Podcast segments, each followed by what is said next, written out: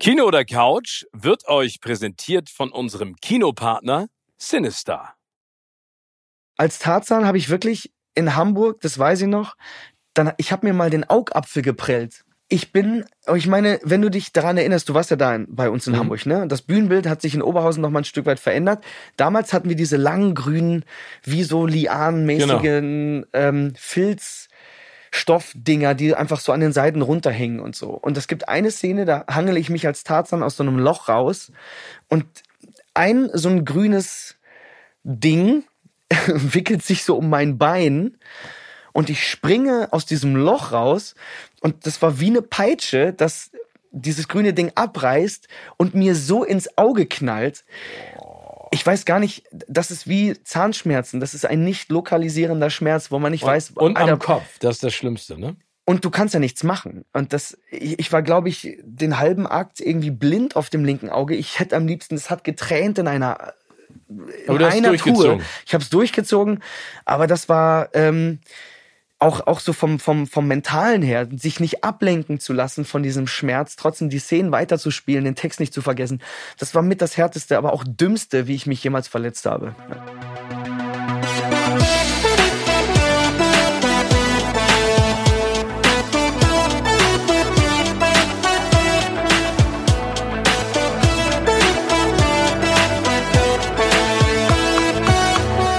In meinem Podcast Kino oder Couch treffe ich jede Woche prominente Menschen aus den unterschiedlichsten Bereichen. Egal ob aus dem Sport, Musik, Kino, Serien oder Entertainment Business. Und gemeinsam sprechen wir über spannende Filme, Serien und das Leben. Und es wird die alles entscheidende Frage gestellt, Kino oder Couch?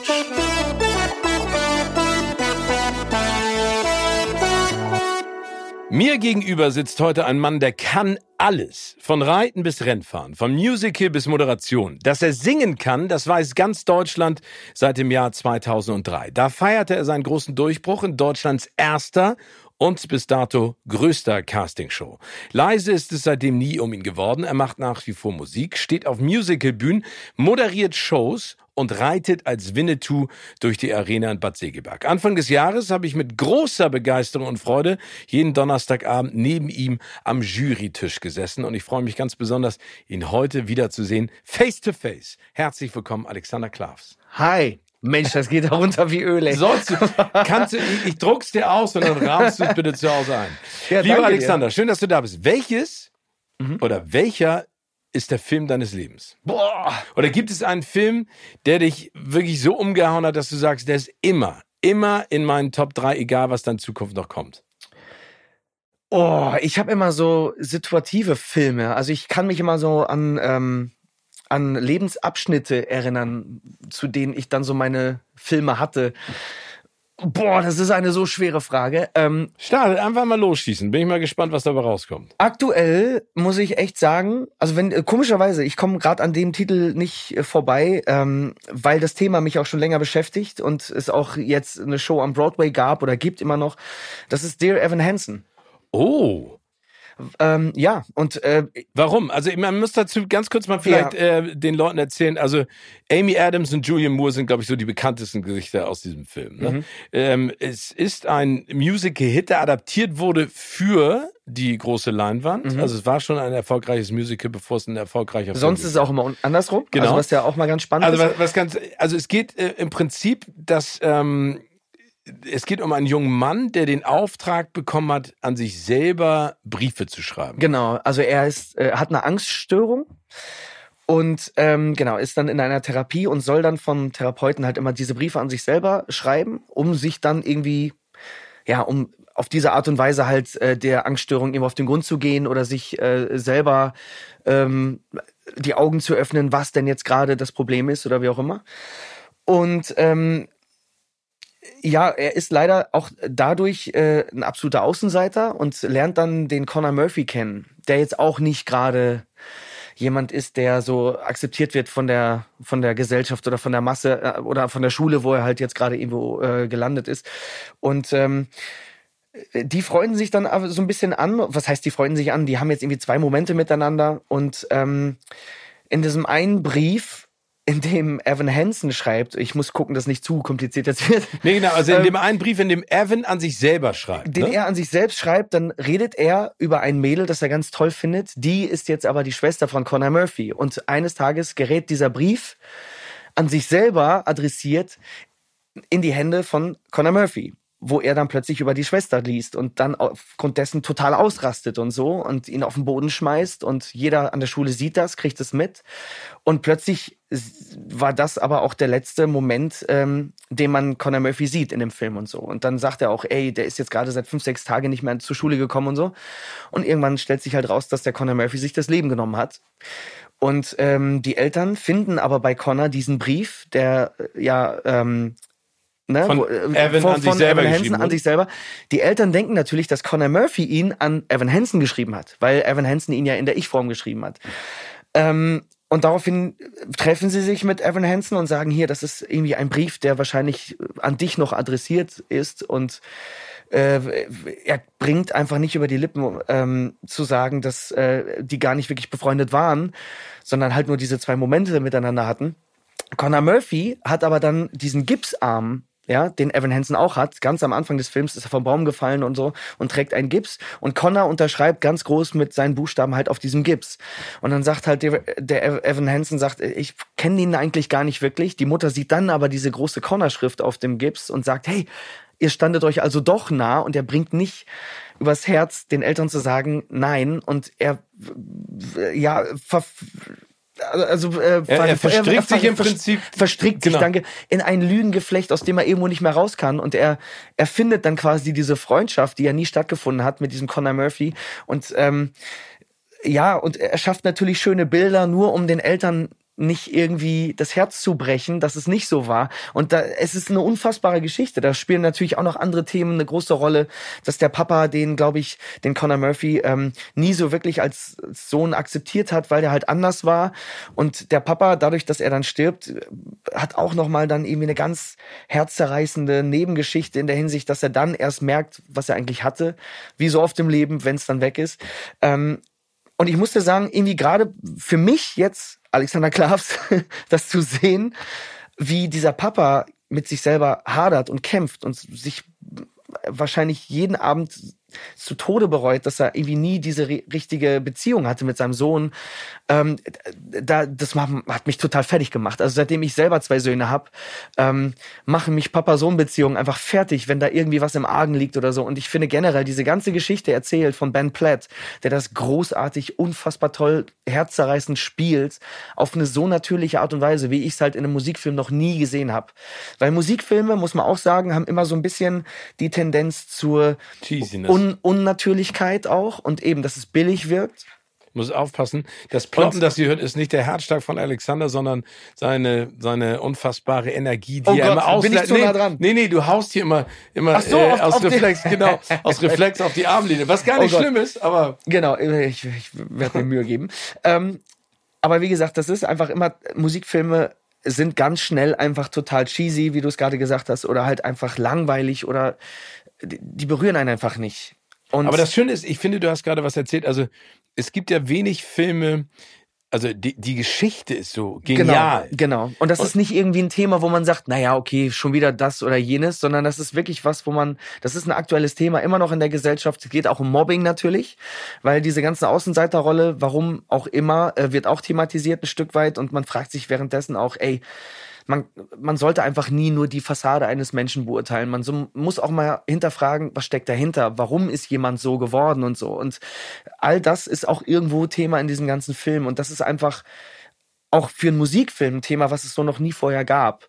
Und das ist sehr berührend und mich hat das umgehauen. Nicht nur wie der Typ singt, sondern die Musik finde ich auch. Ähm, ich bin schwer zu begeistern, muss ich echt sagen. Ich bin der Erste, der abschaltet, wenn ich irgendwie merke, so, oh, okay, kann man irgendwie, ja, next oder so. Und das war bei dem Film nicht der Fall. Ich war fix und alle. Ich habe den im Flugzeug geguckt und war wirklich, ähm, musste mich da, war voll unangenehm. Ich hab da geheult wie so ein, weiß ich nicht. Oh, das tue ich auch immer im Flugzeug. Ich heul wie ein Schlosshund. Ich eben gar nicht. Und dementsprechend ha, habe ich, naja, so generell, also wenn man mich wirklich so erwischt mit einem Thema, dass ich fix und alle bin, und es hat mich so auf dem falschen Fuß erwischt irgendwie, ähm, mein Manager saß neben mir und ich habe immer echt gedacht, so Gott, nicht, der denkt ihm, ich habe gerade eine schlimme Nachricht die erfahren oder keine Ahnung. Ich, ich war fertig mit der Welt.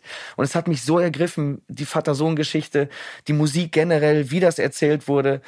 Ähm, auch wenn dieses ganze Lügenkonstrukt im Nachhinein dann irgendwie äh, rauskommt und so. Es ist einfach echt unglaublich berührend und ergreifend gemacht und auch toll gespielt. Und man muss dazu sagen, wenn man irgendwie nur kann, schaut euch den Film echt im Originalton an. Ähm, weil auch die Gesangsparts besser sind, sagst du? Ähm, jeder Atma, der einfach in der Synchronisation vergessen wurde, hat einen Sinn. Und ähm, weil ich bin jemand, ich gucke mir das immer original an und gucke dann gewisse Szenen im Nachhinein nochmal dann in der Synchronisation an und die mich einfach echt kalt gelassen haben und so. Und das wäre für diesen Film einfach echt total verheerend und schade. Man muss ähm, jeden Atma der einen Grund hat, warum er ihn so geatmet hat oder gespielt hat und ähm, auch die Betonung gewisser Sätze. Also im Deutschen muss ich leider sagen, ja, werden die Songs nett gesungen und im Original werden sie halt echt gelebt und das ist ein Unterschied wie Tag und Nacht. Das stimmt. Äh, vor allen Dingen bei dieser Emotionalität. Ich weiß nicht, wie es dir gegangen ist, aber als ich den Film gesehen habe, der ist jetzt aus dem letzten Jahr, mhm. habe ich mich extrem an meine Schulzeit erinnert und versucht auch nochmal für mich zu eruieren, wie ich mich zeitweise auch anderen MitschülerInnen gegenüber verhalten habe. Ja. Und habe schockierenderweise festgestellt, dass ich manchmal ein ganz schönes Arschloch war. Dito. Ne? Dito. Und, ähm, und ja. das war für mich so eine also das, das hat mich richtig schockiert, ne? Also weil ich habe mich dann auf einmal, also es, es, du gehörst ja immer in, zu einer bestimmten Gruppe, ne? Mhm, und dann genau. verhältst du dich in dieser Gruppe manchmal anderen Gruppen gegenüber nicht fair, ohne dass du es jetzt beabsichtigt hast. Ich weiß nicht, also es war ja nicht so, dass ich mir vorgenommen habe, aber ich glaube, ich habe auch manche echt scheiße Aktionen gemacht und das hat mich richtig getroffen und ich habe im Nachhinein genau das, was du gerade meintest, diese ganze, das, was der Vater verspürt, ne, mhm. diese, dieses Gefühl hätte ich doch, aber jetzt geht's nicht mehr. Genau. Ähm, kann man, ich weiß gar nicht, ob man jetzt kann 30 Jahre später oder äh, es sind ja 40 Jahre später bei mir, ähm, ob man zu den äh, Leuten noch hingehen kann und sich dafür entschuldigen kann. Ja. Also die Frage, die ich mir gestellt habe, ist es zu spät, sich für Dinge zu entschuldigen, die man damals gemacht hat? Und ich habe jetzt keinen geschlagen, getreten, aber ja. das musst du auch gar nicht. Worte sind ja manchmal ich viel schlimmer. Sagen, verbale Gewalt ist genau. manchmal viel, viel schlimmer. Also dieses Thema andere. Mobbing geht mir echt extrem nah, Absolut. weil, weil du hast eben gerade angesprochen, vor allen Dingen heutzutage durch die sozialen Medien, durch die Möglichkeit, Gerüchte in die Welt zu setzen, ist diese, ne? Äh, Und die wird man nie wieder los. Das ist das ja. Ding. Also man ist, ich meine, wenn du, ich selber merke bei mir Dinge, die aus dieser Zeit noch entstanden sind. Also das sind so eben, also jeder hatte auch schon mal, glaube ich, mit Mobbing zu tun oder selber gemobbt oder wie auch immer. Und ähm, Dinge, die man damals bei mir so gemacht hat, die beschäftigen mich heute noch. Also die mhm. vergisst man ja nicht. Das prägt einen ja wirklich auch fürs Leben. Und ähm, genauso wie du gerade gesagt hast, ich war damals auch jemand, ähm, man hatte mal auf cool gemacht oder man wollte immer der Macker sein oder der Leader einer gewissen Gruppe oder halt auch, wenn Mädels im Spiel waren oder so, dann will man die auch beeindrucken und macht dumme Sachen, wo man selbst an dem Tag, wo ich dann schon zu Hause saß und gedacht habe, so, Alter, kannst du eigentlich nicht bringen und so. Genau, wie vor allen Dingen, warum? Genau. Und ähm, ja, weil man halt äh, meint, man müsste es machen, um cool zu sein oder wie auch immer. Ne? Also das sind völlig dumme Gedanken. Und ich finde Mobbing, ähm, und es ist übrigens niemals zu spät, sich zu entschuldigen. Und das, was du gerade gesagt hast, ich habe viele Jahre danach ähm, einen Mitschüler von mir getroffen. Krasse Geschichte, der heute auch nicht mehr lebt. Ähm, das ist aber eine ganz andere Thematik. Aber ich habe mich bei ihm entschuldigt und wir wurden gute Freunde danach und haben Dinge zusammen unternommen und ähm, das hätte ich das nicht gemacht und hätte irgendwann gehört, dass er nicht mehr nicht mehr lebt, glaube ich, hat mich das fertig gemacht und so. Und das waren wirklich Dinge, wie du gerade gesagt hast, einfach dumme Dinge, die man halt macht in, der, in einem gewissen Alter. Warum auch immer, da gibt es keine Gründe für, aber sie passieren halt. Und ähm, ich finde, dann ist es wichtig, dazu zu stehen und zu sagen, ey, ich hatte, war damals einfach echt ein Idiot. So. Und, ja, aber ich ja. glaube, das, das, ist, das ist so, das, das ist ja ein immer größeres Problem, dass du dass du versuchst, äh, einer Gruppe anzugehören und dadurch deinen eigenen Charakter versuchst zu verändern Ja. und gar nicht unterstützt wirst in der Art und Weise, wie du eigentlich bist. Also Ja. das klingt immer so einfach, aber du hast eben gerade auch angesprochen, als Vater oder als Mutter äh, ist es ja auch total wichtig, den Kindern ein be bestimmtes Selbstbewusstsein mitzugeben. Aber das ist ja auch sehr, sehr, sehr, sehr schwierig. Ne? Absolut. Und vor allem den Kids zu sagen, hey, egal was andere sagen, es ist okay, so wie du bist, ist in dem Moment auch schwer zu ertragen, ne? wenn da jemand ist, der immer oben drauf haut und so. Ähm, ja, äh, total spannendes Thema, weil ich meine, mein Großer, ne, Lenny, der ist jetzt fünf, der wird nächstes Jahr eingeschult. Und das sind natürlich all solche, solche Dinge, also über die man sich Gedanken macht und wo man sich jetzt schon ausmalt, wie reagiere ich, wenn dies oder jenes passiert und so. Klar, und dementsprechend, um nochmal auf den Film zu kommen, ähm, hat mich das da einfach auch total beschäftigt und einfach ergriffen. Und ich dachte mir so, ja, okay, ich habe jetzt die Songs gehört und ich gucke mir jetzt mal den Film an und so und schau mal an, was die da so gemacht haben. Und so. es hat mich echt umgehauen, weil Hast du denn das Musical gesehen? Ich war noch nicht am Broadway, nee. Und ich, Okay. es gibt, glaube ich, gerade in Deutschland auch eine äh, übersetzte Version. Habe ich aber auch noch nicht geschafft, weil wenn, möchte ich mir auch das Original anschauen am Broadway und so. Und ich hoffe es und denke auch, dass äh, es noch einige Zeit laufen wird, weil es einfach auch ein mega Erfolg ist.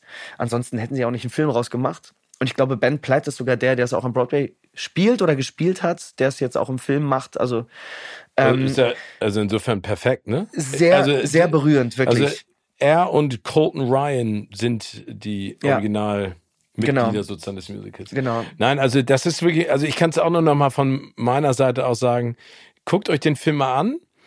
Vielleicht nehmt ihr Ja. das ja auch mal ein bisschen mit, was Alex und ich gerade gesagt haben. Also der, der, der, der ist mir emotional sehr nahe gegangen, weil ich finde, es ist eine ganz tolle Geschichte, aber er stellt, finde ich, an ganz vielen Punkten die richtige Frage. Ne? Was Genau. machst du an der Stelle von Evan, Genau. wenn die Eltern dich damit konfrontieren? Die sich ja so sehr daran klammern, dass da jemand ist, der ihnen mehr über den Sohn, den sie verloren haben und vielleicht auch nicht Ja. richtig wahrgenommen haben, erzählen können. Ja. Und er verliert sich in dieser Rolle, ihnen eine schöne Zeit zu geben, merkt aber, dass er da immer weiter reinrutscht in eine, eine Situation, Ja. die du am Ende nicht kontrollieren kannst. Und da und und auch das Ende ist total smart, aber da ohne zu genau, da will man jetzt nicht spoilern. Genau. Und vor allem Evan, der ja eine Mutter hat, aber keinen Vater. Das ist ja auch nochmal so eine Geschichte, Mhm. ne? Ich meine, die Mutter ist irgendwie Krankenschwester und möchte gerne für ihren Sohn da sein, kann es aber aufgrund der joblichen Situation nicht, weil die halt oft in OP muss oder dann halt wieder am Beeper eine Nachricht bekommt, hey, du musst jetzt ins Krankenhaus kommen und so. Und das gibt ja diese eine Situation, ähm, wo die sich dann auch irgendwie Marshmallow Tuesday oder irgendwie verabreden. Das ist ja, ich meine, jeder hat ja so mit Eltern auch so eine, das hat ich mit meinen Eltern auch gehabt. Es gab immer so diesen ähm, Mutter Samstag oder Mama Montag oder wie auch immer. Und wenn ich mir vorstelle, dass einfach einer von beiden damals nicht da gewesen wäre, so und einfach aufgrund dessen, ich als Kind kann man das ja nicht nachvollziehen, Job oder wie auch immer, ne? Es ist, man sieht ja nur, man wird jetzt sitzen gelassen oder die Eltern sind nicht da. Und man denkt ja dann auch ganz schnell, okay, das andere ist denen halt einfach wichtiger. Das hat mich auch nochmal so berührt, weil dann ist die einmal im Krankenhaus und dann sitzt er da alleine zu Hause und ist auch auf sich gestellt und sehnt sich ja auch irgendwie nach dieser heilen Welt und aufgrund dessen erfindet er diese auch ähm, mit dem Freund, den er ja niemals hatte. Also das finde ich halt auch irgendwie, ähm, so jeder hat, glaube ich, einen Punkt in dem Film, wo man sich einfach identifizieren kann mit dieser Figur Evan.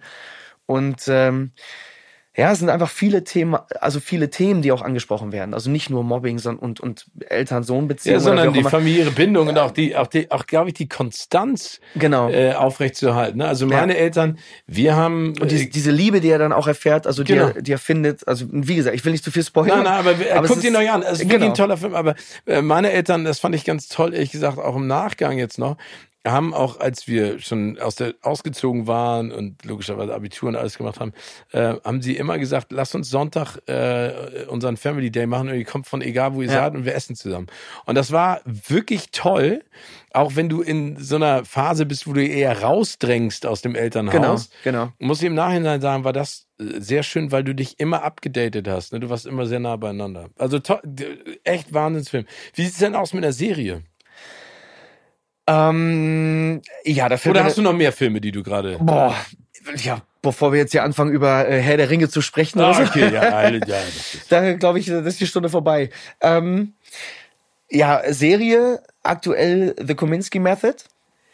Also du hast ja, äh, also der Film ist ja schon mal äh, ja. besonders, aber Kominsky Method ist ja auch eine eine sehr, aber ich meine mit mit jemandem wie Michael Douglas natürlich vorne dran äh, und Alan Arkin, den ich ja so geil finde. Aber erzähl mal ganz kurz, worum geht's? Ähm, oh, ja genau, worum geht's? Ähm, ich versuche mich kurz zu halten. Ähm, es geht eigentlich um einen Schauspiellehrer, der äh, aber auch in seinen vergangenen Tagen mal eine Zeit hatte, als er ein erfolgreicher Schauspieler war. Und äh, diese Rolle übernimmt Michael Douglas. Man hat hier und da auch immer so ein bisschen das Gefühl, dass er so ein bisschen aus seinem eigenen Leben oder seiner eigenen Karriere irgendwie erzählt. Und ähm, was mich aber so berührt hat, das ist die äh, Verbindung mit seinem Manager. Weil das ist, das ist eben so ein alter Haudegen und generell sind das ja zwei alte Haudegen, ja, ja. die ähm, manchmal ähm, vom Buch her, also wenn man jetzt über den Dialog oder auf die Dialoge eingeht, ich lag teilweise einfach unterm Tisch vor Lachen, weil das einfach so schöner, trockener und ja, die zwei, zicken sich so geil an. Die ne? zicken sich geil an, aber meinen das total liebevoll und es erinnert mich hier und da auch so ein bisschen äh, an die Beziehung äh, mit meinem Manager, der auch schon so ein alter Hautdegen ist. Da kommen hier und da auch so ein paar Sprüche, wo man manchmal sagt, das hat er jetzt nicht wirklich gesagt. Also ähm, ich hau schon wieder auf der Couch rum, merke ich gerade. Ne? Alles gut. Ähm, aber das ist so ein bisschen, es ist so der Spagat äh, bei The Kominsky Method. Auch, ich meine, als Schauspieler diese Serie zu gucken. Ich meine, das, was Michael Douglas in seiner Rolle sagt, ist manchmal so wahr, dass man immer versucht, irgendwas künstlich zu erschaffen. Dabei muss man es einfach nur sein. Äh, das ist ganz oft irgendwie die Message, äh, die auch irgendwie ähm, ja stattfindet irgendwie in dieser Serie. Aber ich finde dieser Spagat zwischen Emotionalität, weil da geht's ja auch um diese freundschaftliche Beziehung. Da gibt's irgendwie diese Frau vom Manager, die dann Krebs hat und ähm, Michael Douglas in seiner Rolle hat auch eine enge Beziehung zu dieser Frau und die ist dann irgendwann nicht mehr da und das gibt dann irgendwie plötzlich so eine neue Beziehung nochmal zum Manager. Dadurch äh, verändert er sich auch und ich glaube, wird er, glaube ich, sogar ein bisschen dement mhm. über die Zeit und so. Es ist total berührend irgendwie. Bei alten Menschen geht mir das sowieso total nah, finde ich. Ähm, aber auch dieser Spagat eben zwischen Komödie, aber Tiefgang und eben nicht blödem Rumgeschwafel, das ist eine große Kunst irgendwie und das wird da komplett in Bravour gemeistert.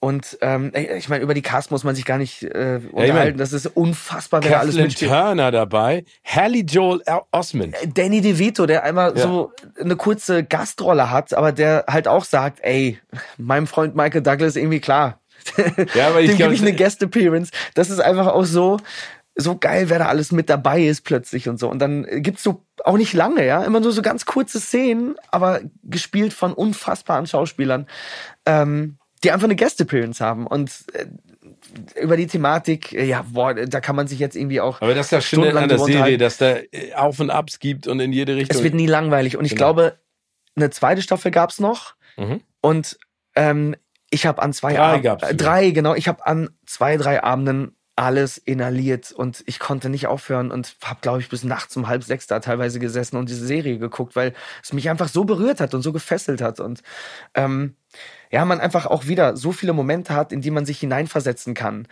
Und wie du gerade so schön gesagt hast, man stellt sich selber die Frage so, okay, was würde ich in so einer Situation machen? Oder man, ähm, ich aus meiner Sicht sehe natürlich jetzt auch, ich meine, ich habe immer, mein Papa ja, ist ja auch so ein Jungspund immer gewesen und so und Marathonläufer und immer am Trainieren und wie auch immer. Und der geht jetzt auch auf die 70 zu.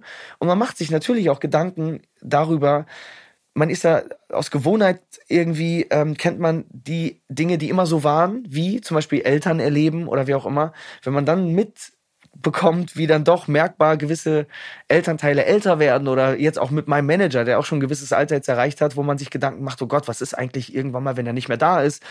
Ähm, das sind so Momente, in denen habe ich mich total wieder gefunden, weil das wird auch thematisiert in dieser Serie und so. Und ähm, da werde ich dann immer sehr emotional, weil ich natürlich am liebsten irgendwie immer den, den Pause- oder Stopp-Button drücken, drücken möchte, dass die Leute, mit denen ich arbeite, dass die Leute mit, also die mir einfach am Herzen liegen, ich möchte natürlich nicht, dass sie älter werden. Ich will, dass sie für immer da bleiben und so. Und das ist definitiv auch eine Thematik, die da auch äh, einen großen Platz einnimmt in dieser Serie. Und mich berührt sowas total.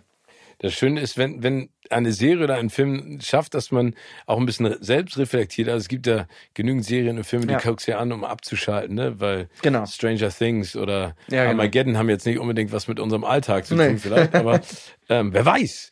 Aber äh, das mag ich auch an dieser Serie sehr gerne. Und das Spannende ist ja, der Showrunner ist ja Chuck Lorre, ja. der Erfinder von Two and a Half Men. Genau. Und Two and a Half Men ist ja das komplette Gegenteil eigentlich, ne? Ja. Also der, also obwohl es, äh, da fängt man natürlich auch manchmal an nachzudenken, wenn man den völlig kaputten äh, Charlie Sheen sieht. Aber äh, es ist schon spannend, also wa was ja. da für Ideen äh, auch äh, entstehen und wie, wie die das immer in der Sekunde machen. Ja, und bei Two and a Half Men ging es ja auch eher mal darum, wenn es gerade ein bisschen tiefer wurde, wurde immer irgendeine Thematik ange, ange ähm, Act, äh, die einen dann alles wieder hat vergessen ja, genau. lassen. Und man ist eben nicht in die Tiefe gegangen und so. Und bei der Kominsky Method geht's halt genau voll Den in die Schritt Tiefe. weiter. Genau. Und ähm, hätte man jetzt auch, oder hätte ich auch nicht gedacht, dass Chuck Lorre da mal so ein Meisterwerk hinzaubert. Bist du Team Kino oder Team Couch? Ich muss gestehen, ich habe ein kleines Kino zu Hause und von daher, äh, also die letzten Kinobesuche, die ich halt einfach gemacht habe, die habe ich nicht so gut in Erinnerung.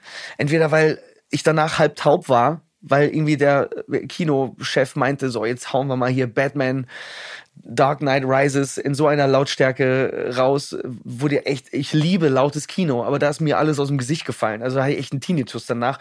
Oder Leute, die halt einen erkennen und dann auch sich neben einen setzen, die ganze Zeit voll quatschen und so. Also da habe ich leider nicht so geile ähm, geile irgendwie äh, Momente gehabt und von daher habe ich dann immer gesagt, okay, wenn ich die Möglichkeit habe, dann baue ich mir mein Kino zu Hause, weil ich bin absoluter Cineast, ich liebe es eben, äh, entweder mir Filme anzuschauen, die, äh, wo ich mich gerade widerspiegeln kann oder die mich einfach abholen oder völlig berieseln oder wie auch immer und das, das brauche ich und das liebe ich, das habe ich auch immer so gemacht und deswegen muss ich sagen, aus der Sicht äh, Team Couch. Obwohl du bist ja eigentlich eher halb Kino, halb, halb Couch. Kino, ne? halb Couch jetzt. Weil du hast ja dein ja, eigenes absolut. Kino zu Hause. Aber wie muss man sich das vorstellen? Also eine große Leinwand hast du dir dann auch gemütliche ja. Sitze hingebaut, eine Popcornmaschine und einen Kühlschrank und äh, diesen, ja. diesen coolen Sessel, wo du an dem Hebel ziehst und dann geht vorne. Äh Diese Stühle durfte ich leider nicht dahin bauen. Also die, ja, die fand meine Frau dann leider hässlich. Sonst hätte ich sie, glaube ich, da stehen. Aber ich habe schon, ich glaube, die Leinwand ist jetzt irgendwie äh, dreimal zwei Meter oder so. Also da kann man schon ordentlich Kino machen und ich glaube, äh, so groß Pop ist noch nicht mal mein Bett. Die Popcornmaschine, die darf natürlich auch nicht fehlen, aber es ist jetzt kein äh, hundertprozentiges Kino. Es ist auch trotzdem noch äh, so gehalten, dass man es also du verlangst doch keinen Eintritt, wenn deine Schwiegereltern nein, nein. oder deine Eltern nein, nein, nein, natürlich nicht. Aber du musst mal bei mir vorbeikommen zu Hause. Ja, glaub, du, wir, haben ja noch Basketball, wir haben Basketballmatch offen und anschließend Kino. Ich überlege gerade, was genau. mache ich zuerst. Du, alles auf einmal. Alles auf einmal. Erst Kino, ja, dann äh, Basketball zum Nachtisch. Aber äh, ja, wie auch immer. Ich ja, Gerne. hab da nicht so diesen hundertprozentigen Kino, weil wenn ich die Kinoleinwand, ich kann die so in der, in der Decke verschwinden lassen, ähm, dann ist es auch noch ein schöner, gemütlicher Raum den man auch noch so irgendwie, wo man sich hinflezen kann und dann noch mit sich mit Freunden unterhalten, treffen kann. Und ähm, man kann die dann aber wirklich auch abdunkeln und äh, zum Kino machen und so. Also ja, eher ja. sowas. Ja. Oh, das ist genau das, was ich Schauen wir mal. Gut.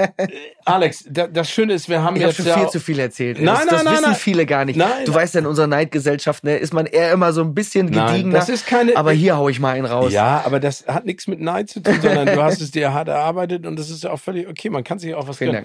Ähm, das Spannende ist ja, wir haben ja wirklich viele schöne Bahnfahrten jetzt auch zu The Mars Dancer gehabt und oh, wir ja. haben ganz viel miteinander gesprochen und wir beide sind da ja auch sehr offen und haben uns äh, viel erzählt, auch über unser Privatleben. Das hältst du ja aber würde ich mal sagen, ziemlich klar auch raus, ja. ne? Aus, aus der Öffentlichkeit.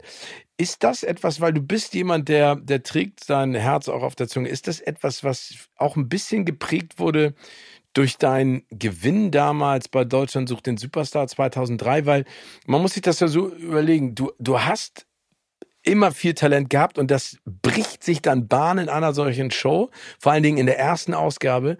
Der Hype und die Hysterie wie geht man damit um? Und war das sozusagen für dich auch der Schlüssel zu sagen, so, jetzt muss ich ganz klar einen Cut ziehen und, ein, und äh, eine Schranke einbauen?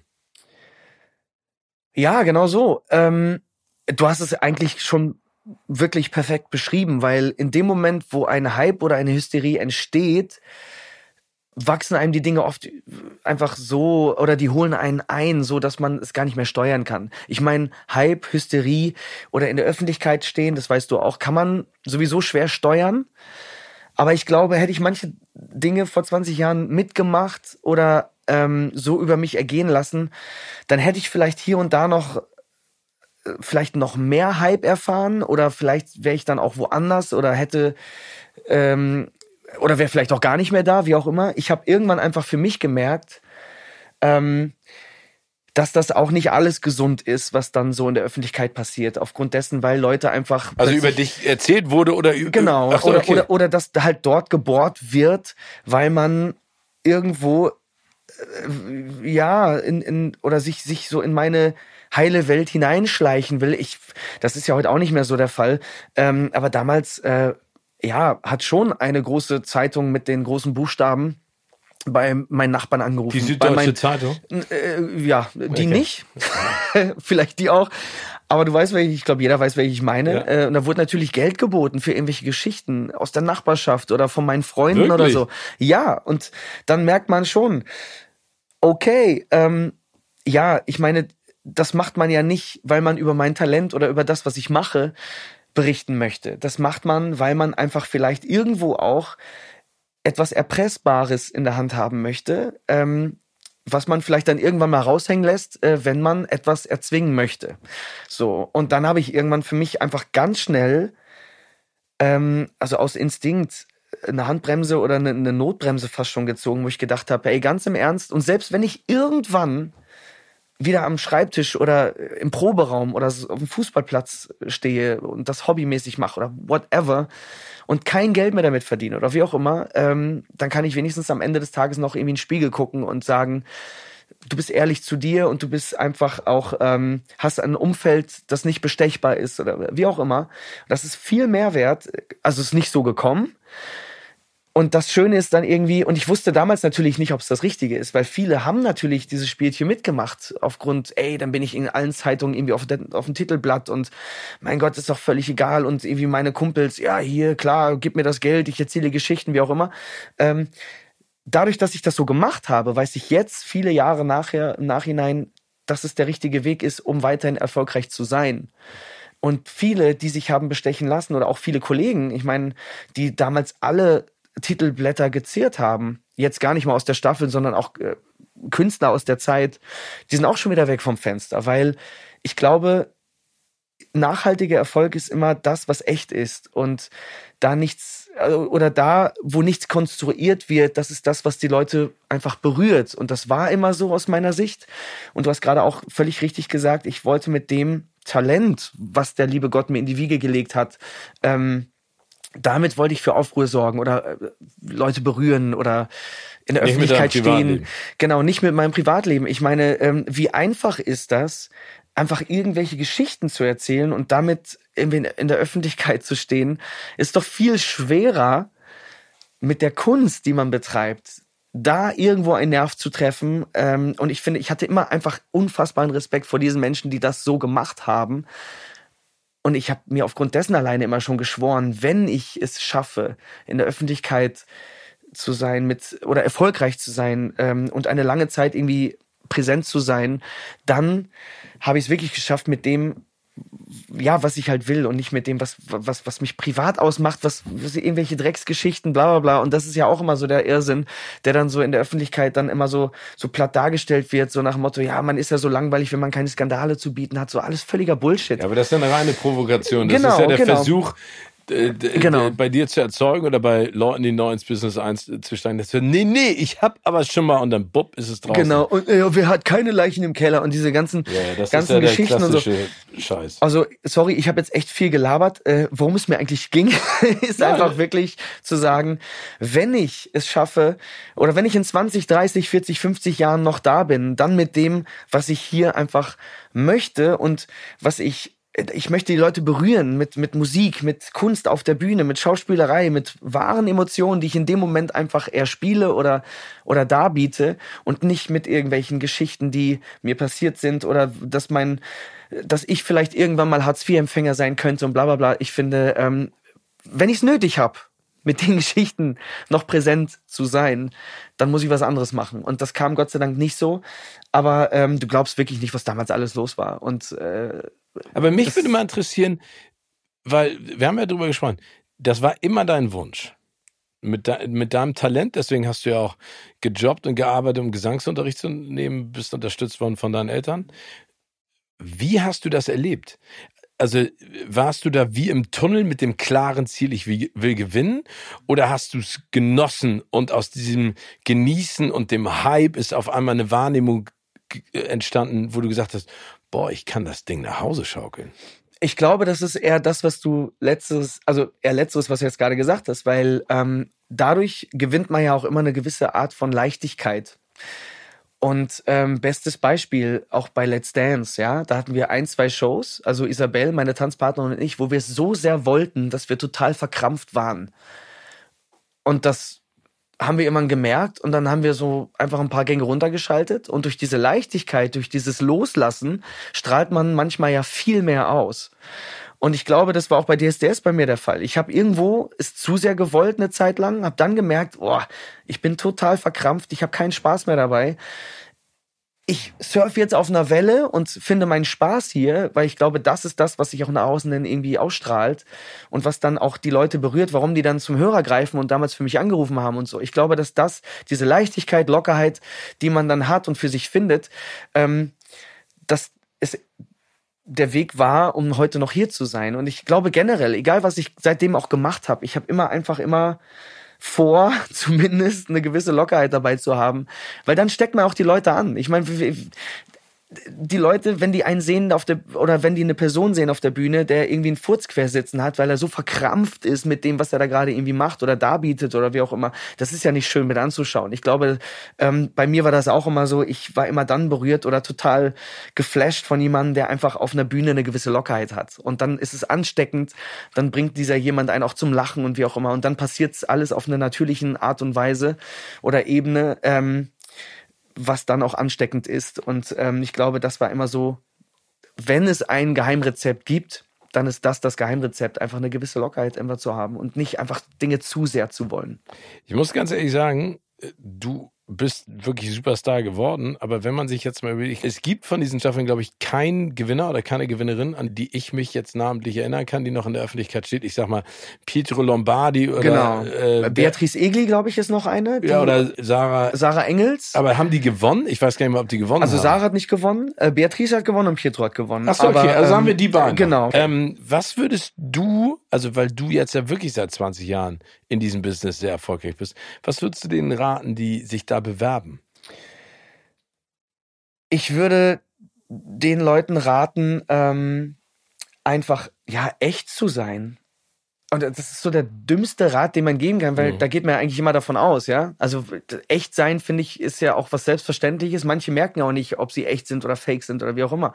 Ich finde, man muss einfach Bock auf das haben, worum es da geht. Bei mir war das immer die Musik. So. Und mir war ehrlich gesagt nie, ich bin damals nie dahin gegangen und mir war nie bewusst, was man da eigentlich für eine Welle lostreten könnte. Also auch in der Ich glaube, das war keinem bewusst bei der, der ersten Ja, aber Staffel, auch in der ne? Öffentlichkeit stehen. Also mir ging es darum, auf der Bühne zu stehen und dieses Gefühl, auf einer Bühne zu stehen, in Gesichter zu schauen, ob sie lachen, weinen oder sonst irgendwas das ist das Brot eines Künstlers, einen Song fertig zu singen und dann den Applaus irgendwie äh, zu genießen, dann nach Hause zu fahren, auf dieser Welle zu schweben. Das war für mich das größte Gefühl. Autogramme zu schreiben, äh, Interviews zu geben, dass sich alle um einen reißen, dass man, wie ich gerade schon gesagt habe, halt in der Öffentlichkeit steht, wo auch dreckige Wäsche gewaschen wird oder äh, versucht wird, dreckige Wäsche zu waschen oder irgendwelche Dinge zu erfinden oder keine Ahnung. Ähm, das war mir ja alles nicht bewusst. Und wenn ich jetzt heute beispielsweise viele Leute sehe, die sagen, ich will jetzt Superstar werden oder ich gehe dahin, weil ich will in der Öffentlichkeit stehen, dann bleibt gleich zu Hause, weil das dauert ein Jahr oder ein halbes Jahr, dann sitzen sie wieder irgendwo an der Kasse oder nicht, dass ich das jetzt um Gottes Willen degradieren möchte, ähm, aber ich, ich möchte einfach nur sagen, wenn man das nicht liebt, was man dort macht, und das ist Musik oder auf einer Bühne stehen oder schauspielerisch irgendwas darbieten, da gibt's ja auch andere Formate wie das Supertalent oder weiß der Geier was, ähm, wenn man das nicht bis ins Letzte liebt, bis in die letzte Fingerkuppe, dann ähm, kann ich einfach nur raten, bleibt. Lasst es. Lasst es, weil. Ja, aber ich glaube, das ist ja auch dann das ist man Problem. überfordert mit dem, worum es da eigentlich geht. Und ich glaube, das, all dieses zu ignorieren, das ist für mich immer die Liebe zur Musik gewesen. Also ich bin, ich habe viel ausgehalten, dieses berühmte Fell, worüber man immer redet. Ich habe einfach viel ausgehalten, weil die Liebe zur Musik immer größer war als all das, was um, um mich herum los war. Und wenn man diese Liebe nicht hat, dann, dann, dann klappst du zusammen wie so ein Kartenhaus. Und dann bist du einfach überfordert dessen, dass du dich auf die Musik gar nicht mehr konzentrieren kannst. Und ich habe einfach wie so ein Panzer immer um mich herum äh, also ich habe so einen Panzer um mich herum gehabt, weil die Liebe für mich der Panzer war zu dem, was ich da empfinde. Ja, also Aber war denn der die Musik Überforderung, gegenüber. war denn die Überforderung trotzdem irgendwann da? Weil Natürlich. 2006 Ja. hast du ja damit aufgehört, der Vertrag lief, glaube ich, auch aus, ne, mit der Plattenfirma oder mit Genau. der Deal, den du hattest, Ja. und hast eine Ausbildung angefangen. Mhm. Also war das für dich der Weg, um die Liebe wiederzufinden, oder warst du ausgebrannt und hast gesagt, Leute, wenn das so weitergeht, dann gehe ich vor die Hunde? Die Überforderung hat äh, stattgefunden, als ich äh, bei diesem World Idol teilgenommen habe. Und eigentlich ist das was, was ich schon längst irgendwie abgehakt habe, aber das ähm, sage ich nur immer wieder, weil man da plötzlich äh, bei den weltweiten Gewinnern war.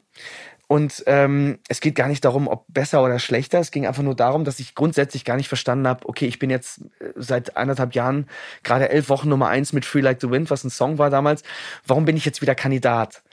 Wieso? Wir sind doch alle gestandene Künstler. Kelly Clarkson war da, Will Young, die ersten Gewinner aus USA und ähm, England. Und man hat sich einfach gefragt, was, was ich verstehe dieses Format gerade nicht. Und da war ich einfach überfordert. Ähm, mit, mit dem, was da abging. Und ich war in der Phase, wo ich dann irgendwie nach London geflogen bin und bin dann aber abends mit dem Privatjet nach Köln, weil dann irgendwie die, diese ähm, Show mit Günther Jauch irgendwie die Gesichter des Jahres oder keine Ahnung. Ich war auf allen Sendern zu sehen, ich war auf allen Plakaten zu sehen, ich konnte mich selber schon nicht mehr sehen. Und da war für mich ein Punkt, wo ich gedacht habe, okay, jetzt muss ich irgendwie mal auf ein auf die Pausentaste oder aufs, aufs Bremspedal treten oder so. Und ich habe einfach gemerkt, dass ich, wenn ich auf einer Bühne stehe, gar nicht in den Moment da bin. Ich bin einfach nur froh, mit niemandem mehr zu reden. Ähm, aber die Bühne sollte ja kein Zufluchtsort sein. Die Bühne sollte ja einfach die Welt sein, die man füllen möchte. Und das konnte ich nicht mehr. Und da war für mich der Moment gekommen, wo ich dachte, okay, jetzt geht's einfach nur noch bergab, weil ich kann das alles gar nicht bedienen. Ich kann dem gar nicht gerecht werden, was man hier gerade von mir will. Und die Quittung habe ich dann durch World Idol bekommen, weil ich da einfach nicht gut performt habe und so. Und warum? Ich, ich ja, ja, gar nicht mehr, was wie, wie auch immer. Aber aber das heißt, Aber- aber, du hast deiner Ansicht nach versagt in dem Kontext, dass du ich war, ich war dann in dem Punkt, wo ich mich immer darauf verlassen konnte, weil ich dann einfach da war. Ähm, plötzlich war ich nicht da. Leider haben an dem Abend mal eben kurz irgendwie 50 Millionen Leute zugeguckt weltweit. Und das hat mir schon zu denken gegeben. Und weil das ist natürlich eigentlich ein Moment, von dem man immer träumt, aber da passieren einfach Dinge, die man nicht kontrollieren kann. Und da habe ich auch gemerkt äh, und gelernt auch, okay, du musst einfach auf dich hören. Du kannst dich nicht irgendwie fernsteuern lassen. Und dann habe ich danach einen Cut gemacht. Ich habe das Management gewechselt. Ich habe die Plattenfirma gewechselt. Ich habe mich losgesagt von den Leuten, die es ja, äh, wie man so schön sagt, immer gut mit einem meinen. Wo ich gemerkt habe, äh, das sind alles nur leere Sätze, weil äh, die hätten mich vor diesem Moment eigentlich schützen müssen und nicht ähm, haben's nicht erkannt. haben es nicht erkannt. Wie gesagt, vielleicht war ich auch ein Stück weit daran selber schuld oder so, aber ich habe einfach gespürt, es ist Zeit für Neuanfang. Und der Moment, den, äh, den du gerade anmoderiert hast, im Sinne von, ähm, ich habe noch mal eine Ausbildung gemacht mit Schauspiel und so und auch Gesang auf einer Theaterbühne und wie auch immer. Also ähm, ich hatte da ehrlich gesagt nicht das Gefühl, dass ich ausgebrannt war. Ich hatte das Gefühl, dass ich noch mehr einen Hunger entwickelt habe, noch mal was Neues auszuprobieren. Weil man muss sich das so vorstellen, man ist 20 und hat eigentlich gerade den Echo gewonnen. Man hat alle Preise eingeheimst, man hat Gold-Platin-Auszeichnungen und fragt sich dann Also wie bei mir im Prinzip. Genau. Was soll eigentlich jetzt noch kommen so?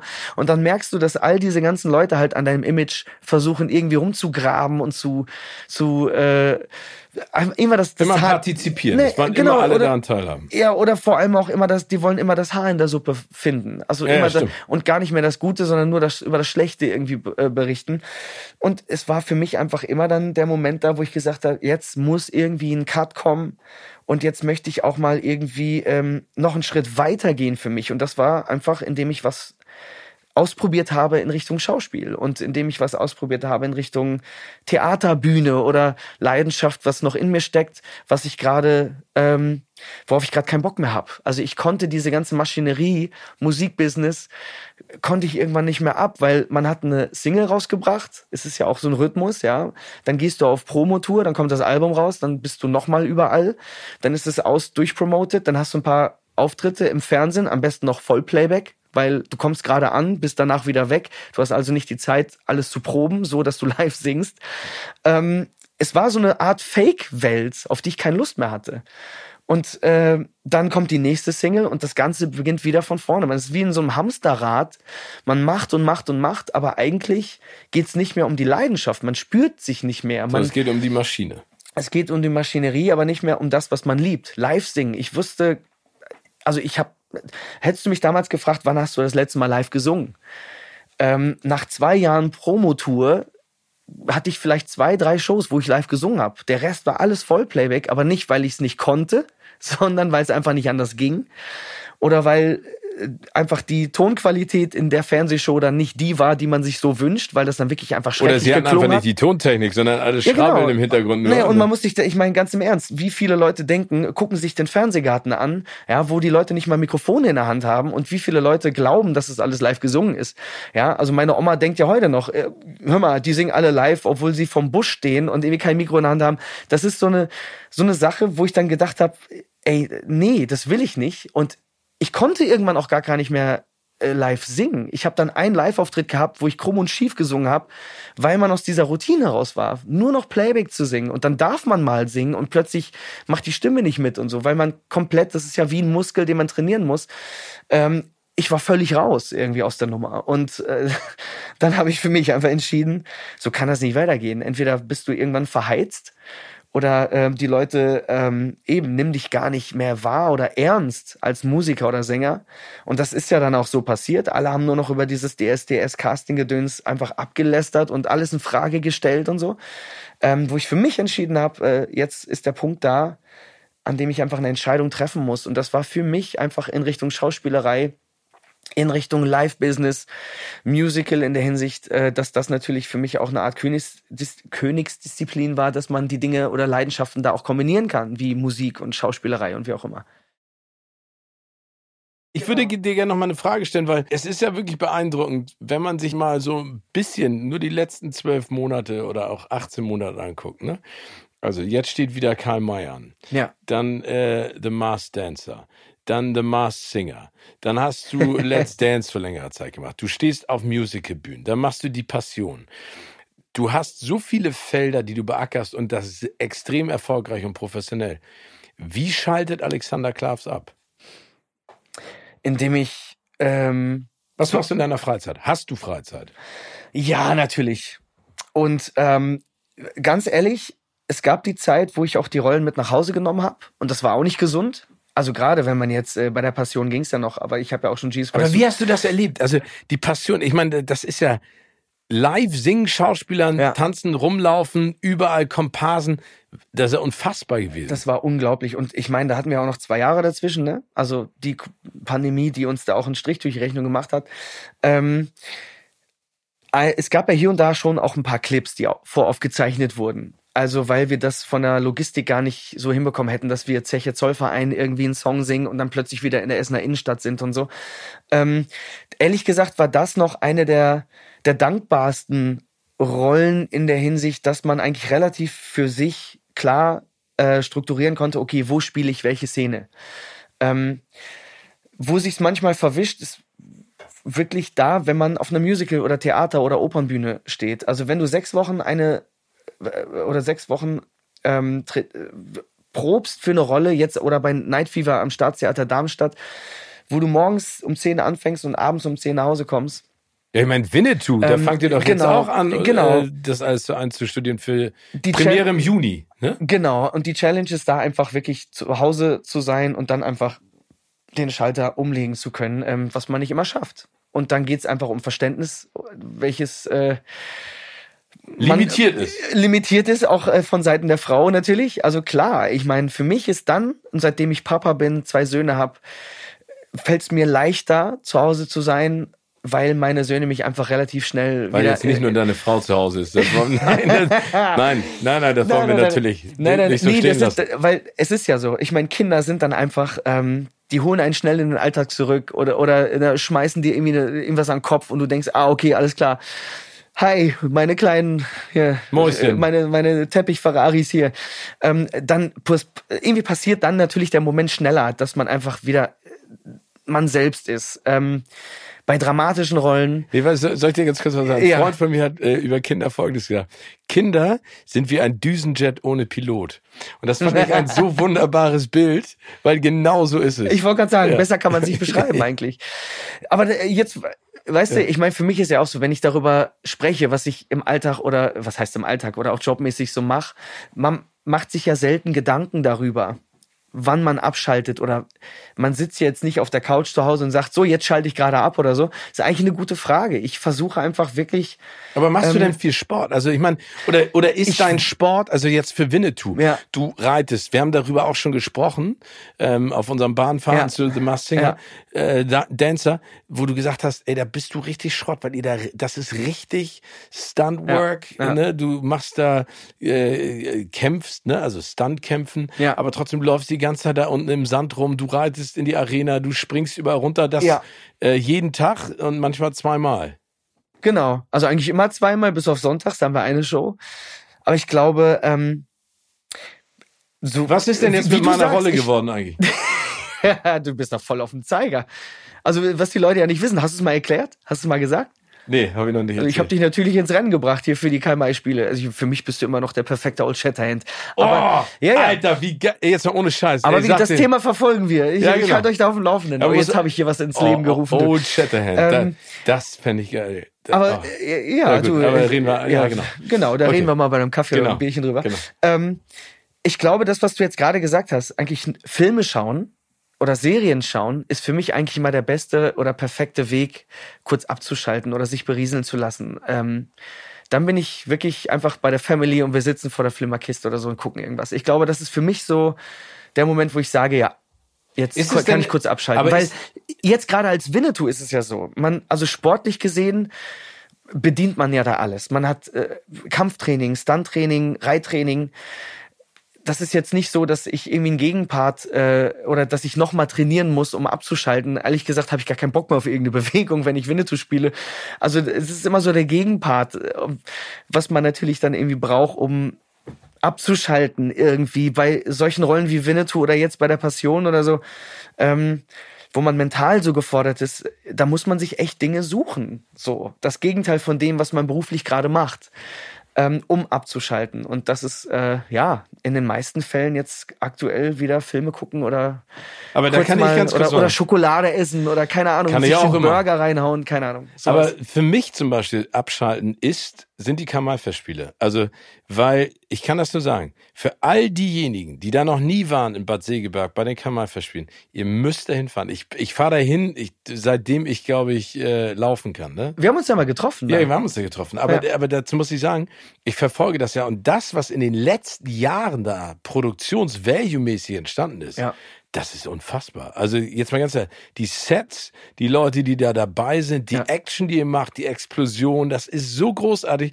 Da ziehe ich jedes Mal meinen Hut davor und sag Chapeau. Also es macht richtig viel Bock. Also es macht wirklich richtig viel Bock. Und dieses Jahr mit dem Ölprinzen bespielen Oh. wir natürlich auch noch äh, ja eine der Bücher von Karl May Ja. schlechthin. Und Hast du denn alle Filme eigentlich, also die Winnetou-Filme alle gesehen mit Lex Barker und Pierre Brice? Oder ist das eher noch eine- nicht Okay. alle? Und ich sag mal so, der Ölprinz, äh, da spielt ja, glaube ich, auch äh, Heinz Erd eine Rolle, ne? Genau. Ähm, ja, ja. Also da kann man sich dieses Jahr echt drauf freuen. Also wir haben auch einen neuen Regisseuren und der geht da auch noch mal ein Stück weit. Ist immer so blöd, das jetzt so zu erzählen. Ne? Also ich Ja. meine, ähm, der alte Regisseur hat da auch wirklich ähm, Le Legende geschaffen. Aber jetzt ist ein guter Freund von mir und ich weiß, dass der sehr auf die Dialogregie geht, was vielleicht in den letzten Jahren nicht so der Fall war. Und äh, das Buch wurde jetzt auch nochmal überarbeitet und wo wir schon oft über Tiefe gesprochen haben in diesem Gespräch. Ähm, Karl May ist jetzt nicht immer tief, muss man auch sagen. Es ist auch eher eine leichte Unterhaltung. Aber ist ja Aber genau, jetzt mit den Themen, die jetzt aktuell in der Welt gerade los sind, ähm, gewisse Themen muss man dann auch ansprechen und da wird das Buch auch nochmal spezifisch bearbeitet, äh, dass das auf eine schöne Art und Weise passiert. Ähm, also eine schöne Art und Weise ist jetzt auch komisch in dem Zusammenhang, aber ich, es ist tiefer, als man es von Karl May äh, gewohnt ist. Aber weißt du was, ich habe ja auch mal im Musical mitgespielt, und zwar in Greece, in der High School in äh, Amerika. Das hätte ich gerne gesehen. Ja, ich, es gibt ein Video davon. Das ist aber in einem. Das hättest du jetzt nicht sagen dürfen. Es, ist, es lohnt sich nicht danach zu suchen, äh, liebe ZuhörerInnen. Es ist versteckt an einem geheimen Ort. Nein, aber ich weiß noch, dass wir, weil wir es so häufig aufgeführt haben, Ja. ich glaube 20 Mal oder sowas, ähm, haben wir angefangen, irgendwann äh, musst du ja aus, das klingt immer so doof, aus dieser Routine ein, ein, ein Stück vorzuführen, Ja. Fängst du an auszubrechen. Weil jeder weiß, was der andere tut und dann fängst du an, dich herauszufordern. Ne? Dann stellst du dich mal falsch hin, sagst was anderes, lässt was fallen, um so ein bisschen die anderen äh, zu kitzeln. Macht ihr das auch? Ich mach das. Ah, okay, du machst das. Und es gibt ja sogar auch einen Begriff für die, die es nicht machen. Das sind die sogenannten Schauspiel- oder Musical-Beamten. oh, Naja, also okay. die, die ihre Uhr danach stellen, jeden Satz, jeden Abend, jeden Tag gleich betonen, dieselbe Körperhaltung haben. Also mir wäre das zu langweilig, mir ist das zu langweilig. Ich bin bekannt als jemand, der seine Kollegen auch herausfordert. Und ich muss mich dann auch selber immer zusammenreißen, wenn ich gewisse Blicke dann auch äh, aushalte, weil das natürlich, äh, ja, man wird dann schon auch fragend angeguckt, so nach dem Motto, Alter, was machst du jetzt? Bist du bescheuert?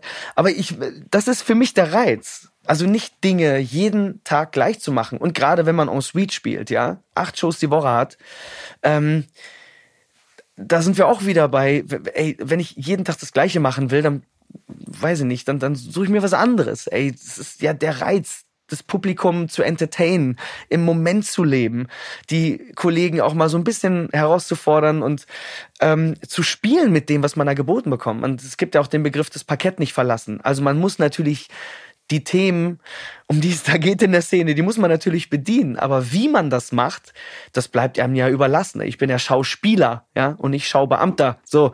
Und deswegen, ich bin definitiv von der Sorte, die die äh, Kollegen herausfordern. Es ist, also manche lieben das, manche hassen es, manche wollen auch einfach jeden Tag gerne immer das Gleiche machen. Nee, ich- also und erwarten auch, dass man denen quasi die, die Keywords, also oder die, die Sätze so präsentiert, dass sie quasi den Ball nur noch verwandeln müssen. Oder äh, ja, ich, Wir müssen ich, ein bisschen ich, spiel, arbeiten ich dafür. spiele da immer ein bisschen mit. Genau. Definitiv. Das war auch immer, glaube ich, ich glaube, das war immer Stefans Methode, auch bei Schlag den Rab, dass er gesagt hat, also der Gätchen soll da nicht nur Regeln erklären, sondern er soll ein bisschen arbeiten. Das mal Joko und Klaas auch, aber ich liebe das auch. Also das ist für mich auch das, wo ich am meisten äh, für, im Moment bin, Ja. weil ich merke, okay, so wollen Ja. wir das machen? Let's do it that Genau. way und dann schauen wir mal, was am Ende dabei rauskommt. es gibt da natürlich die Leute, du kannst das ja, was du machst. Und das bewundere ich auch äh, sehr, weil äh, ich meine, du bist für mich ein Moderator. Ich bin eigentlich jemand, der immer noch viel zu viel abliest. Und wenn man mal Nein, ehrlich nein, ist, nein. also ähm, ich bin, wenn ich auf der Bühne halt, also man muss auch in seinem Element sein, man muss das lieben. Viele Leute, die, die challengen sich dann und ich habe auch schon erlebt, dass die schäd, also schädlich geklärt, Gott, da gibt es auch ein Wort für, fällt mir gerade nicht ein. Die sind äh, kläglich ge, äh, Gescheitert. Nicht schädlich geklärt. Die sind kläglich gescheitert mit dem, was sie da gerade machen. Ähm, und verhaspeln sich dann selbst oder äh, vergessen die Sätze oder müssen dann lachen oder so, dann soll man lieber Beamter sein und das so machen, ähm, dass die Show weitergeht, als wenn man da jetzt irgendwie einen Lachkrampf riskiert oder so. Das Obwohl gibt's, Lachkampf gibt's natürlich ja, auch. Ja, ja, klar, aber das sind ja die klassischen. lach nicht in der Kirche, lach nicht da und da. Ja, Also um das- Gottes Willen. Ja, man kann es ja auch für die Rolle benutzen, stimmt Ja, auch genau. wieder. Aber das ist natürlich dann auch immer sehr witzig, äh, wenn man die Kollegen dabei beobachtet, äh, wie sie sich selber ein Beinchen Ja, stellen. genau. Du stehst dann und sagst, du, das hast du dir jetzt selber zwischenschauen. Das ist geil.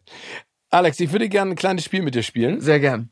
Und äh, zwar in Vorbereitung auf deine Rolle als Winnetou. Ja. Ich beschreibe jetzt äh, bestimmte Situationen Oha. und du entscheidest dich, mit wem du diese bestreiten würdest und sagst dann auch warum. Mit wem? Ja, ich Okay, äh, gebe dir da mal Möglichkeiten.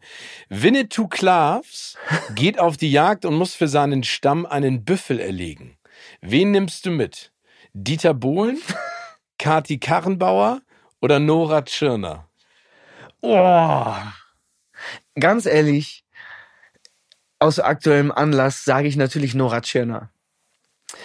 Weil ich glaube, ähm, die ist, also die hat mich einfach echt umgehauen äh, in ihrer Rolle des Ork. Ja. Beim Mars Singer? Und genau, und ich glaube, die wird, ähm, ich liebe die generell gerade. Ich finde, ich würde so gerne mit der ein Bierchen trinken. Ich habe so gelacht. Wir kannten uns noch gar nicht. Wir haben uns kennengelernt bei The Masked Singer, haben uns da hingesetzt, haben äh, das Finale zusammen in unseren Kostümen dann irgendwie geguckt und haben so viel Blödsinn gelabert und viel gelacht und so.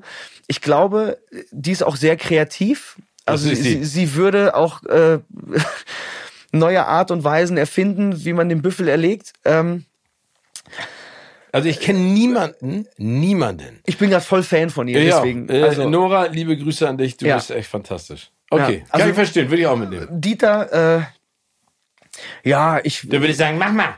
genau. Ich glaube, dann, dann hast du mehr Arbeit, als er dir helfen würde. Ähm, ich bin absoluter Nora-Fan. Ich, glaub, ich glaube, Karrenbauer könnte einen Büffel mit den bloßen Händen erlegen. Ja, ich wollte gerade sagen, ich glaube, da hätte ich ein bisschen Angst vor. Obwohl die ist jetzt auch bei der Ölprinz mit Genau. dabei. Also ich bin sehr gespannt auf Kati. Aber ähm, ja, also Nora ist gerade äh, hoch im Kurs bei mir.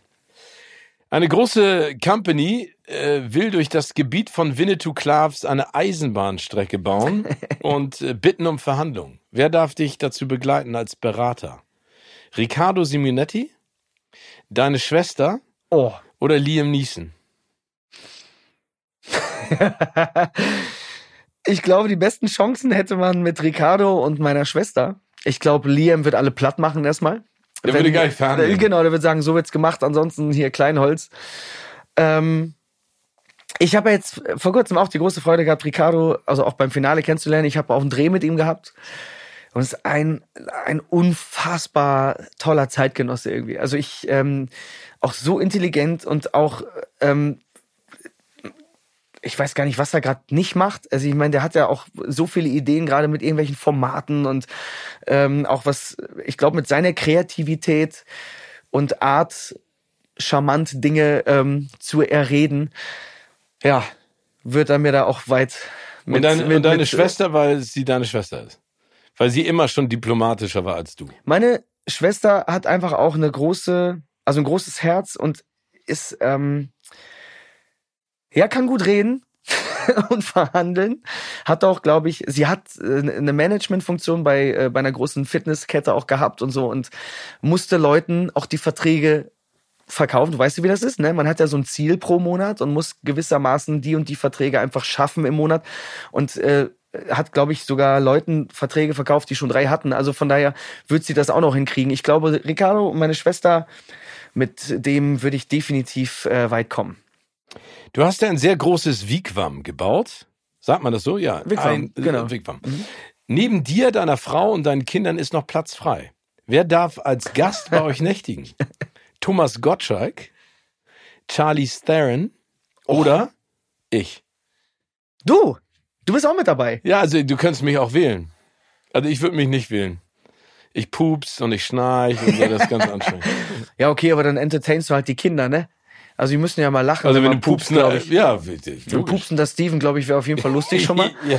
Ähm, Ich weiß ja nicht, was Thomas Gottschalk und Charlie grad nachts machen. Vielleicht ist das genau das gleiche. ich glaube, das macht jeder. Aber Charlie Theron? Also Charlize, klar, Oh. äh, ganz ehrlich, da wäre ich nervös. Also wenn meine Frau schon anwesend ist und dann auch noch Charlize, ähm, boah, da bringst du mich aber echt in äh, ich habe äh, ich hab mal ein Interview hier. geführt mit Charlie Theron zu Hancock. Hör auf. In der Saison mit Will Smith damals, darf man vielleicht nicht mal sagen Will Smith, aber der hat Will Smith die Hauptrolle. Ja. Und ich weiß noch, wie Charlie Theron in den Raum reinkam, ne? Und das war wirklich so, Ah, Leute. Wahnsinn. Was Also ich Frau. mein- smart, Naja. extrem attraktiv und sehr talentiert.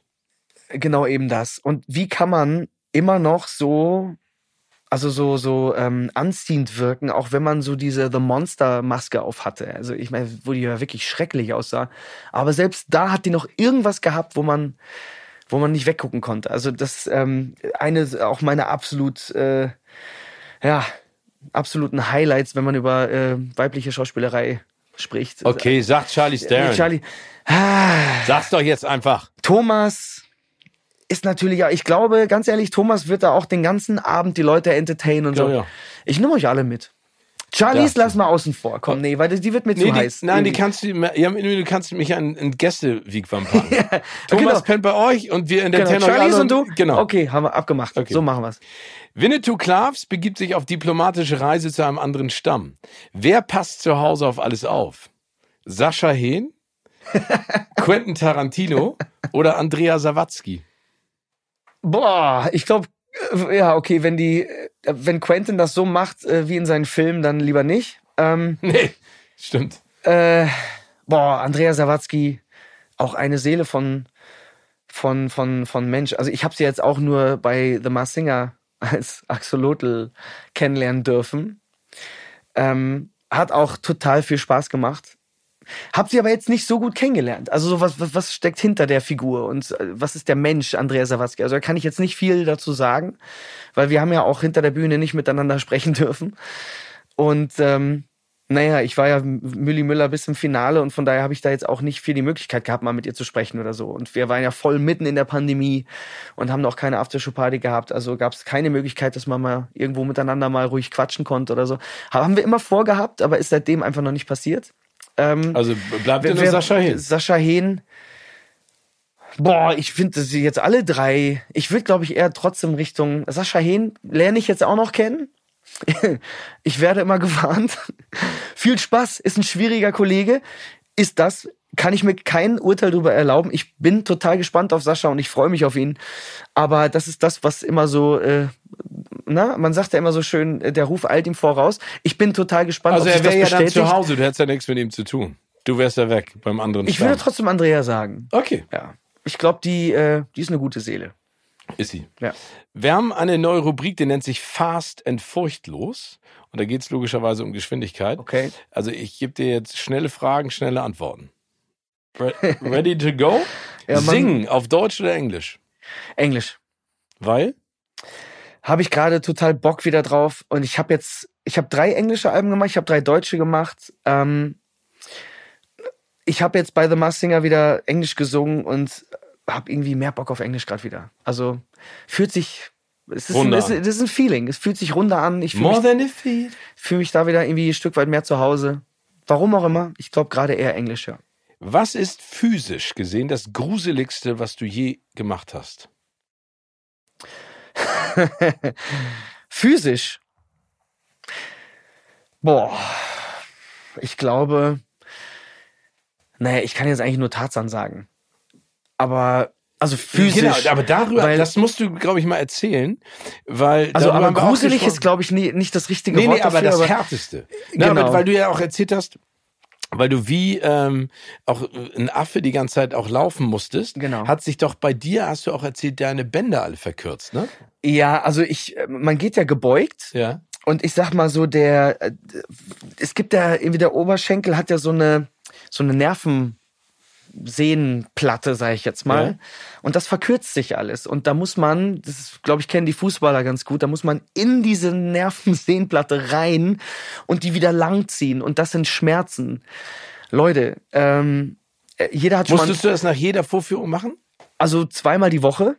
Weil man geht ja wie ein Affe und das verkrampft alles irgendwie. Und äh, ja, man kann es jetzt, ich kann es jetzt nicht bildlich darstellen, aber ich glaube, man kann sich irgendwie auch vorstellen.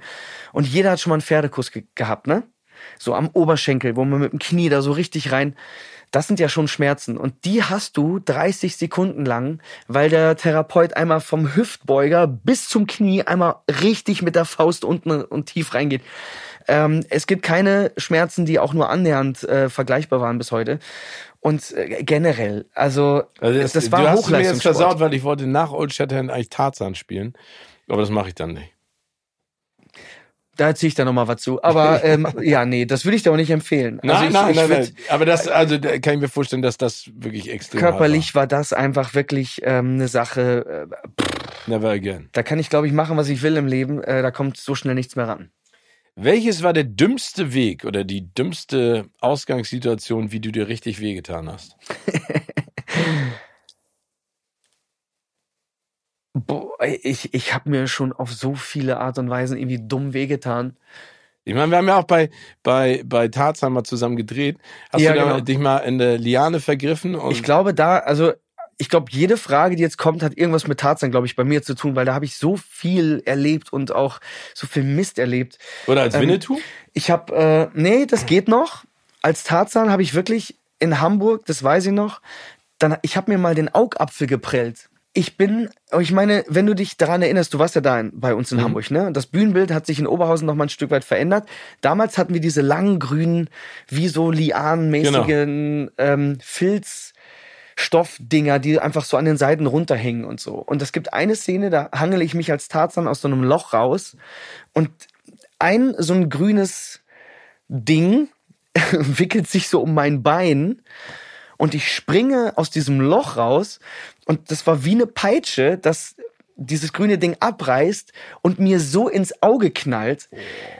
Ich weiß gar nicht, das ist wie Zahnschmerzen. Das ist ein nicht lokalisierender Schmerz, wo man nicht weiß, und Alter, am Kopf, das ist das Schlimmste, ne? und du kannst ja nichts machen. Und das, ich, ich war, glaube ich, den halben Akt irgendwie blind auf dem linken Auge. Ich hätte am liebsten, es hat getränt in einer, in Aber du einer. Tour. Ich habe es durchgezogen, aber das war ähm, auch auch so vom vom vom mentalen her, sich nicht ablenken zu lassen von diesem Schmerz, trotzdem die Szenen weiterzuspielen, den Text nicht zu vergessen. Das war mit das härteste, aber auch dümmste, wie ich mich jemals verletzt habe. Ja. Das tut allein schon beim Zuhören weh. Ey, Augapfel. uah. Also es war. Wer war dein erster, scheiße. wer war dein erster Promi-Crush? Boah. Ähm, also auch erwidert oder egal wer. So. Also Wir das, können ja erstmal egal wer und dann erwidert. Ne, ich hatte, wie gesagt, Charlize Ther- Theron hat hat's mir immer schon angetan. Ich fand die immer schon total scharf. Und jetzt bin ich gespannt auf erwidert. Nee, das habe ich nur so gefragt. Ich weiß gar nicht, äh, worauf du jetzt hinaus möchtest. Na, ich habe, boah, keine Ahnung, boah, erwidert. Es war total unangenehm. Mir wurde mal ein Crush, äh, also Yvonne Katterfeld gegenüber angeprangert. Also es wurde immer so künstlich gesagt, der Klavs findet die Katterwelt toll und Katterfeld irgendwie möchte mit Klavs was singen, bla bla bla. Und irgendwann standen wir halt voreinander und haben uns dann echt angeguckt und es war voll unangenehm. Ähm, weil das war das erste Mal, wo wir uns damals getroffen haben. So ich kurz nach dem Finale von DSDS und Yvonne war damals noch bei GZSZ und hat gedreht und aber auch gesungen, sehr erfolgreich. Und dann stehen wir voreinander und wissen eigentlich gar nicht, was man so sagt, weil man hat immer nur aus den Medien gelesen, so. Dass ihr euch mögt. Naja, oder, oder dass Frau. wir uns angeblich mögen und Ja. irgendwie wusste man selber nicht, okay, denkt jetzt, dass es wahr ist? Das war voll unangenehm, halt voll peinlich so. Also eigentlich auch die Art und Weise, wie so, wie so in der Schule, weißt du, ich meine, die Medien machen oder hypen irgendwas künstlich, was, ja, ich fand die schon cool und toll, aber nicht so krass toll, wie es immer dargestellt wurde. Äh, und dann steht man voreinander und möchte am liebsten irgendwie im Boden versinken und so. Es war irgendwie ganz unangenehm. Ja. Ich war total verknallt in Jamie Gertz. Also, falls ihr diesen Film noch nicht gesehen habt, Less Than Zero heißt er. Die war Hab danach auch in The Lost Boys. Okay. Ähm, die Freundin äh, von Jason Patrick. Mhm. Nee, ich habe sie jetzt letztens nochmal gegegoogelt. Gut, dass okay. wir nicht zusammengekommen sind, sage ich jetzt mal einfach. Aber die hast du noch nie getroffen? Die habe ich noch nie getroffen. Da war ich aber hier, ich meine, die sieht jetzt so aus wie so ein amerikanisches Highschool-Girl. Die sah früher echt toll aus. Echt. Die, jetzt ist sie ein bisschen. Na, Ja, aber ich verstehe, was du meinst. Ja, Äh, ne? Wir haben sie kann gerade schon- gegoogelt und ja, genau. auf Kann man sich schon ganz, ganz hübsch Aber, früher, äh, aber anschauen. äh, vielleicht können wir noch mal ein Bild finden von ihr aus den Less Than Zero Zeiten. Dann versteht ihr, was ich meine. Könnt ihr alle zu Hause mal googeln und dann. Jamie Gertz. Jamie Gertz. Die Welt geht unter, mein lieber Klavs. Ja. Welchen Song würdest du als letztes singen? Here I am. Rock me like. Boah, ich glaube, ich glaube, ich würde You Never Walk Alone singen. You never walk You alone. Never Walk Alone, ja. Also jetzt gar nicht im Hinblick auf, dass ich jetzt irgendwie auch großer BVB-Fan bin oder so.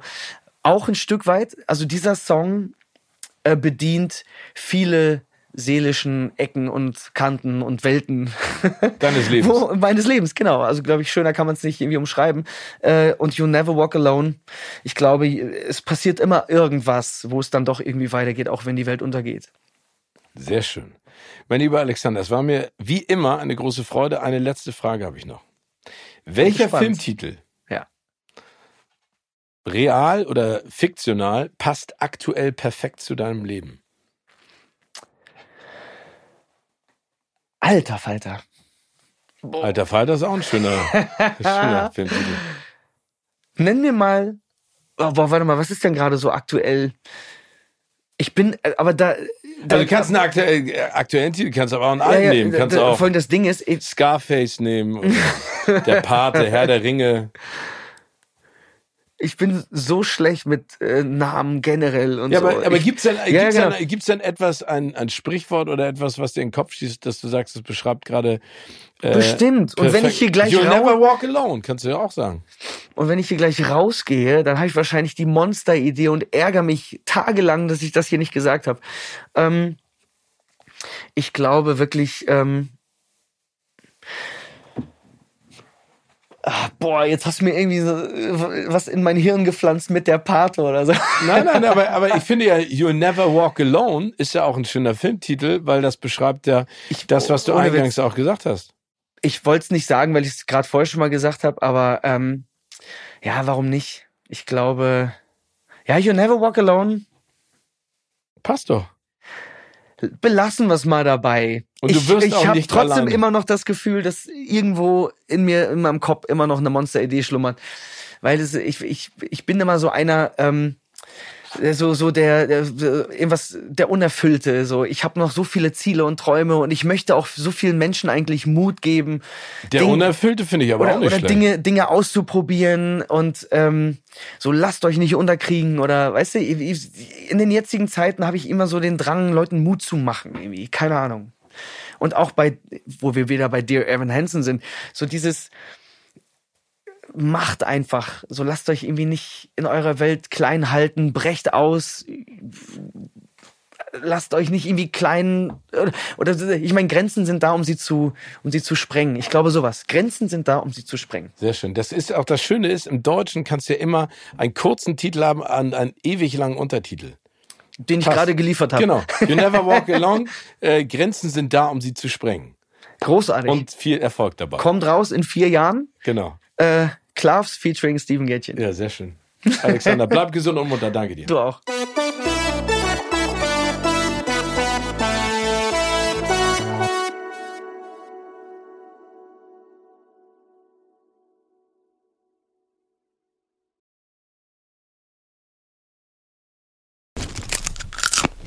Kino oder Couch wurde euch präsentiert von unserem Kinopartner Sinistar.